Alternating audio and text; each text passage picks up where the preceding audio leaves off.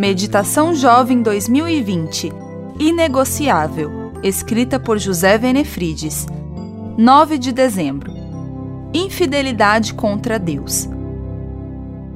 Como poderia eu, então, cometer algo tão perverso e pecar contra Deus? Gênesis 39, 9. Qualquer lista de jovens fiéis terá o nome de José nos primeiros lugares. No sonho da vida dele estava incluído um ideal de pureza. Mas o Egito era um lugar perigoso para um jovem sonhador. A casa de Potifar era perigosa para um jovem atraente e de boa aparência. Ele teve que enfrentar a pressão sexual feita por uma mulher sedutora. Cada dia ela o pressionava. O que pode fazer um jovem escravo assediado dessa forma? Ser fiel envolve escolhas diárias, e elas indicam para onde se inclina nosso coração. A imoralidade sexual é talvez a maior tentação para o jovem cristão.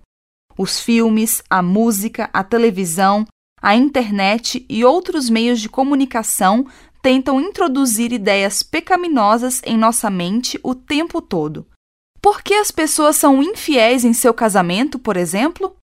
A resposta passa pelo fato de que muitos treinam a infidelidade durante o período do namoro. Quem vive flertando com muita gente na juventude, em geral, tem dificuldade de se manter fiel a uma pessoa só. E isso inviabiliza a fidelidade matrimonial. E não é só isso. Muita gente faz do namoro um meio de diversão ou de busca de prazer e outras aventuras carícias sexuais e o avanço do sinal nesse campo, durante o período de namoro, tem resultado em casamentos permeados pela culpa. A falta de domínio próprio na juventude é espelhada no matrimônio e o resultado, em muitos casos, é a traição. Ouvi alguém dizer: o pecado vai levar você mais longe do que gostaria de ir, vai cobrar um preço mais alto do que você gostaria de pagar, vai segurar você mais tempo do que gostaria de ficar. Isso é uma realidade.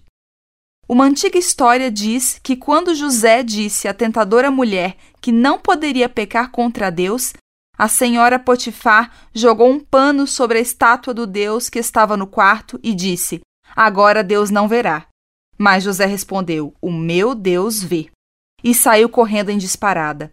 Diante da tentação, o melhor argumento é este: Pernas para que te quero. Meu nome é Angélica Lamborghini Vasconcelos e trabalho na Casa Publicadora Brasileira.